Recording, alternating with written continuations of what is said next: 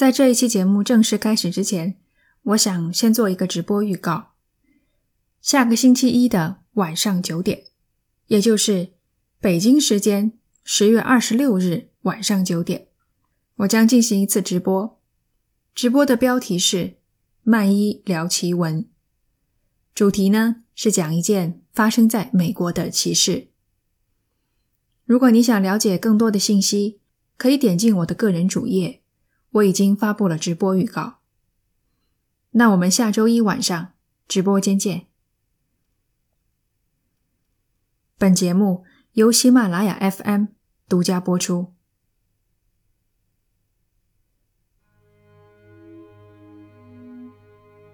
一九五一年八月十五日，法国南部的彭圣埃斯普里，一天之内有五十个人住进精神病院。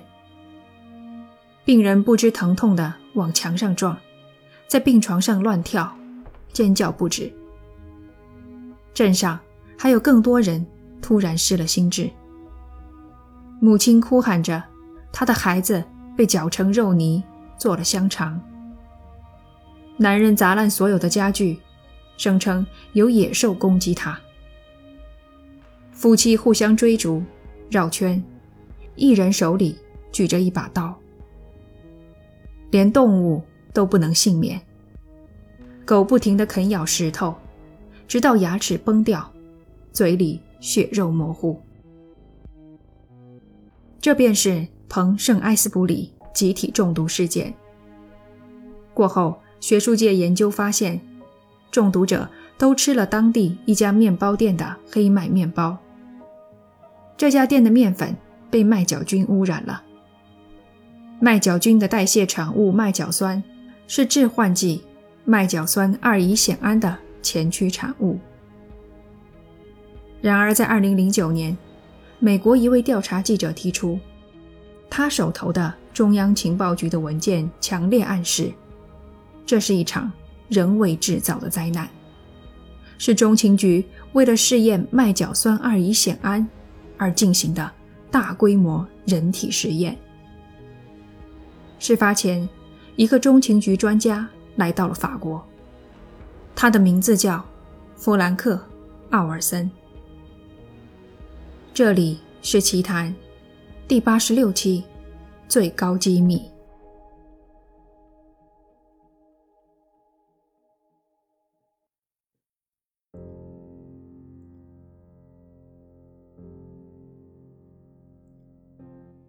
弗兰克·奥尔森。于二战期间被美军秘密招募。战争年代，人人怀揣一颗赤诚的爱国之心，无论自己做的什么工作，都认为是在为保家卫国添砖加瓦。弗兰克的工作和德国纳粹、日本七三幺部队所做的无本质上的区别。他研究生化武器，专攻气溶胶传播。他研发出伪装成剃须膏或杀虫剂的武器，里面填装着葡萄球菌肠毒素、委内瑞拉玛瑙炎病毒，还有致命的炭疽杆菌。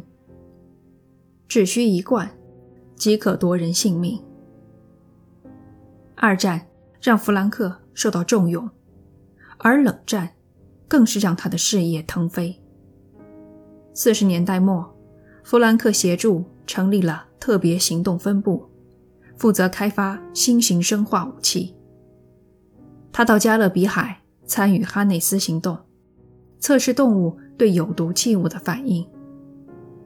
一九五零年，他还参与了海上喷雾行动。行动中，美国海军在旧金山附近海域喷洒了粘质沙霉菌和萎缩芽孢杆菌。旧金山市内四十三个监测点的结果显示，八十万市民每人都应吸入至少五千个病原体。也是从一九五零年开始，弗兰克陆续对家人、同事表露不安，认为自己的工作违反了伦理道德。然而，伦理道德不在政府和军队的考虑范围内。军方和中情局的高层们陷入了一种恐慌：苏联会比美国先研制出极具杀伤性的生化武器。对苏联深深的恐惧，让政府合理化一切行为，包括对自己的国民进行非自愿的人体实验。他们将精神药物用在精神病人、囚犯、瘾君子、性工作者的身上。这些人毫无反抗之力，根本不用征得他们的同意。一桩个案中，肯塔基州的一名精神病人连续一百七十四天被施以麦角酸二乙酰胺。在旧金山的几处安全屋内，中情局设立了妓院。找来一批又一批无知的嫖客，给他们服用药物，然后在单边玻璃的另一面记录他们的行为，拍下整个过程。为什么他们这么看重精神药物？因为只要能操控心智，审问叛徒、间谍，简直易如反掌。更高一级的操控。是彻底洗掉一个人的意识，留下一片巨大的空虚，再任意为其植入思想。想一想吧，若能用这样的方法洗脑某国领导人，把他变成本国的傀儡，该是多么轻松美好的事情！苏联已经在行动了，朝鲜半岛的战场上传来密报。苏联和朝鲜政府对美军战俘进行了心智操控的人体实验。美国怎敢落后？一个全新的秘密计划诞生了——中情局的精神控制计划。知道精神控制计划的人不超过二十个。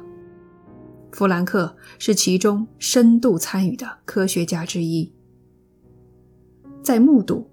甚至参与那么多非人道的实验之后，在看到那么多本该享受战后美好生活的人们被自己创造的武器折磨之后，他像任何一个正常人一样，心灵不断受到拷问，而他的精神状态也日渐消沉低迷。弗兰克对家人感叹：每天早上到实验室看到的第一幕。就是堆成小山的实验中死掉的猴子尸体。一九五三年，弗兰克造访英国威尔特郡波顿当的微生物实验室，目睹一名士兵被施以神经毒气沙林，从口吐白沫到抽搐不止，一个小时内断气。那个士兵才二十出头。以为自己参与的是一项治疗普通感冒的实验。一个月后，弗兰克又参观了中情局建在德国斯图加特的一处安全屋。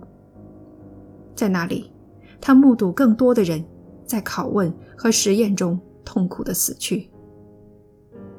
回美途中，弗兰克对同事说：“他对中情局的所作所为感到恶心。”他绝对想不到，更令人作呕的事情还在后面。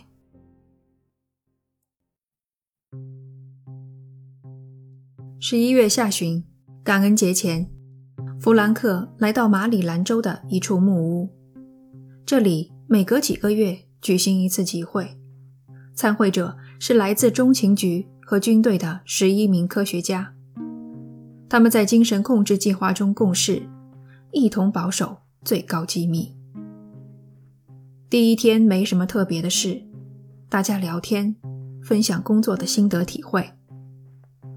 第二天晚上吃过饭，计划最高领导人悉尼·戈利卜命令副手给每个人倒上一杯酒。酒过片刻，戈利卜突然问大家有没有感觉不对劲。好几个人回答是。他这才说，酒里下了致幻剂。此言一出，立即引发众人的震惊与不满。他们的大脑已经开始不听使唤了。可大家都明白，这一回他们成了不知情的小白鼠。格利不在旁详细记录了每个人的反应。他后来在报告中写：“他们喧闹、大笑，无法与人进行有逻辑的对话。”弗兰克的状态尤其糟糕。儿子艾里克回忆，父亲那几天特别敏感，记忆受到刺激，无法分辨现实与虚构。三天后，弗兰克面见主管，提出辞职，像开闸泄洪般。倾倒出积蓄已久的疑虑与不安，如今又新添了一重恐惧。连为计划做出实际贡献的他们都会被下药，格利卜还有没有一点基本的伦理道德？这个计划的底线究竟在哪儿？弗兰克的主管和他一样被下了药，状态。比他好不到哪儿去。不过他还是强打精神安慰弗兰克，让他不要辞职。一两天后，见弗兰克的状态仍未好转，主管向格利卜提交报告，说明了此事。格利卜让他把人带到纽约，与一位心理医生聊聊。两轮治疗过后，医生建议弗兰克住进精神病院。十一月二十七日，弗兰克和格利卜的副手拉什布鲁克住进了纽约的一家酒店。半夜两点二十五分，拉什布鲁克被玻璃破碎的声音惊醒。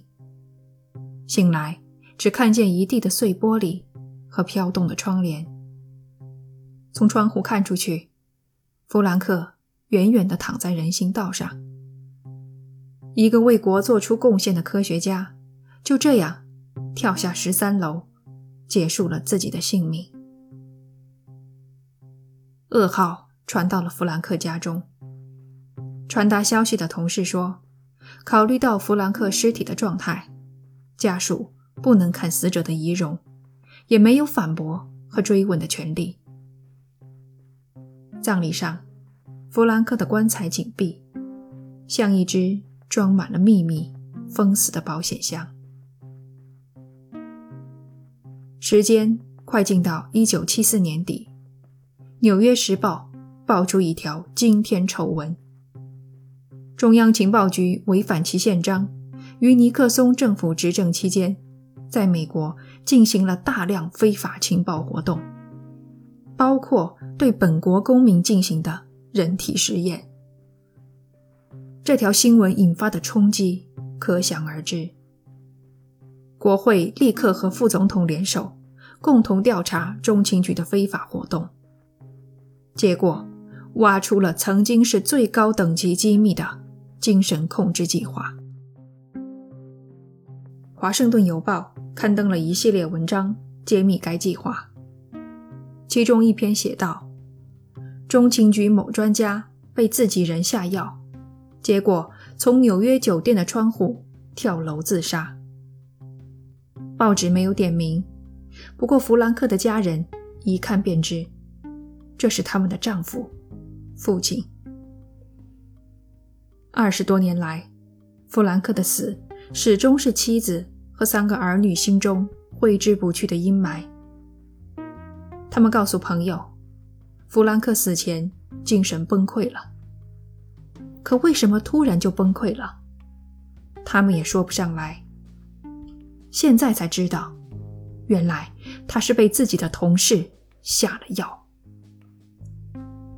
愤怒的奥尔森一家召开发布会，弗兰克的妻子爱丽丝对媒体宣布，他们将在两周内发起对中情局的诉讼，要求数百万美元的赔偿。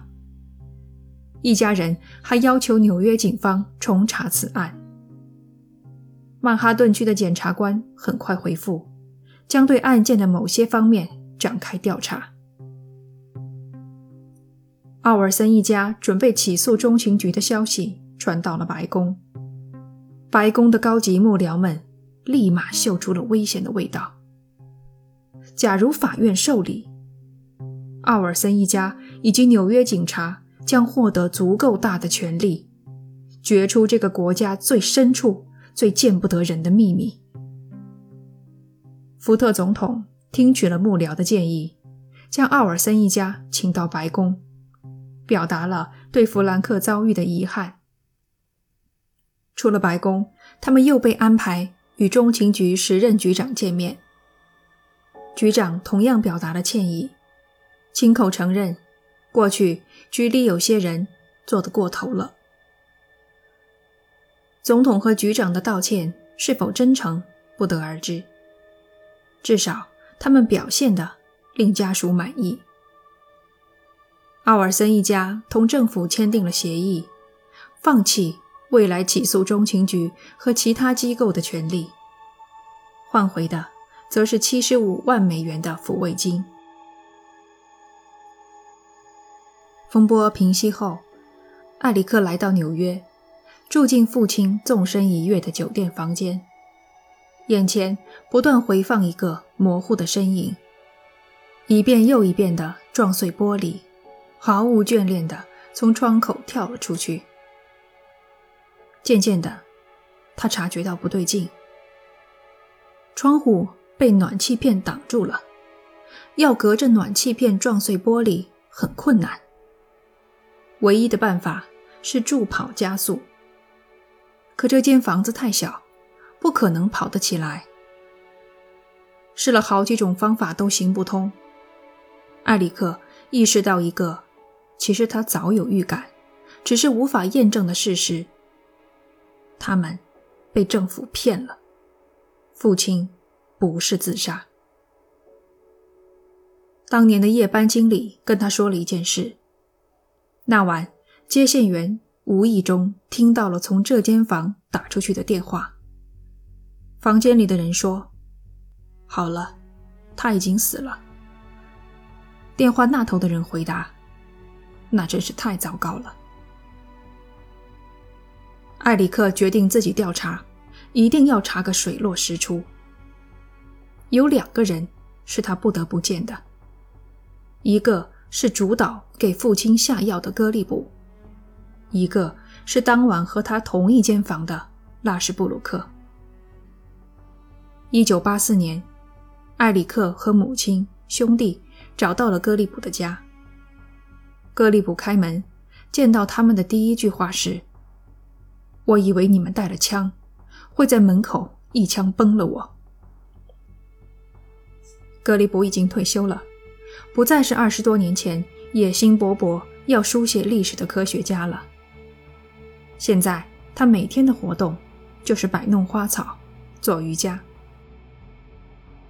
他先从下药说起，那也是一次实验。他想看看，如果科学家被敌方俘虏。下药是否会透露国家机密？接着，他把自己和弗兰克捆绑在一起，说：“你父亲和我很像，我们都凭着一腔热血加入进来，但我们都有些过头了，做了不该做的事情。”然而，埃里克只要问起父亲之死的疑点。只要提出父亲可能被人谋杀，格里布就一甩慈祥温和的态度，言辞激烈的抗议：“如果你不信我说的话，干脆就别来。”和拉什布鲁克的会面也没有突破，艾里克甚至都有点可怜他。他像个神经兮兮的胆小鬼，不停地说自己什么都不记得了。艾里克怀疑拉什布鲁克被刻意排除在了谋杀计划之外，因为他就在房间里，必须保证他不被警方怀疑。下一步该怎么办呢？就算艾里克再怎么确信父亲不是自杀，可他没有证据，两名证人也拒不配合，只有等待。一九九四年，弗兰克死亡四十一年后，母亲去世。艾里克和兄弟商定，是时候开棺验尸了。著名的刑侦学家詹姆斯·斯达茨教授负责验尸工作。当覆盖着泥土、锈迹斑斑的棺材盖儿即将打开之时，斯达茨教授劝艾里克回避。艾里克拒绝了。当见到父亲保存完好、皱缩的尸体时，艾里克微微抽搐的身体松弛下来。他知道，离真相不远了。尸检的结论是，谋杀的可能性很大。第一，弗兰克的头和脖子没有划伤。如果按照官方的说法，他撞破了玻璃，理应留下伤痕。第二，弗兰克的左眼有大块的淤青，表明他生前曾遭到钝器的重击。这个结果，艾里克早有预感。他追寻了那么多年，真相就是，他那残存了一丝良知、不愿意保守秘密的父亲，被中情局处决了。知道真相的滋味并不好受。这份尸检结果可以说是艾里克手头最大的砝码。可他们已经和政府签订了协议，放弃追诉的权利。律师告诉他，事到如今只有一条路可走：证明政府在签订协议时故意撒谎。要证明这点。他们就必须证明弗兰克之死确系谋杀。艾里克和律师说服了曼哈顿区的检察官，从悬案部门调来两名检察官调查此案。调查并不顺利，当年的中情局局长失踪，尸体冲上海滩，据说遇上了海难。拉什布鲁克顽强地反抗调查，拒绝传讯。甚至对找上门来的治安官说不认识拉什布鲁克这个人，到最后才被迫给出一份证明笔录。而另一个关键人物戈利卜，在检察官找到他之前就已经去世了。二零一二年，艾里克和兄弟提起诉讼，要求经济赔偿，公开中情局隐瞒的文件。第二年。法官驳回了诉讼请求，依据便是他们签订的协议。艾里克此时已年过半百，半辈子都在为父亲申冤。他是哈佛毕业的高材生，现在工作没了，几乎身无分文。记者问他：“做这一切值得吗？”他回答：“当然值得。儿子为父亲报仇。”天经地义。他也知道，要实现这个目标非常困难。中情局早在1973年国会调查两年前，就销毁了精神控制计划的绝大部分文件。现存的一万份文件是由于疏漏，将之归类到财务档案，才得以幸存。弗兰克死亡的真相。精神控制计划的内幕将永远淹没在黑暗的历史长河中。感谢你收听这一期的节目，这里是奇谈，我们下期见。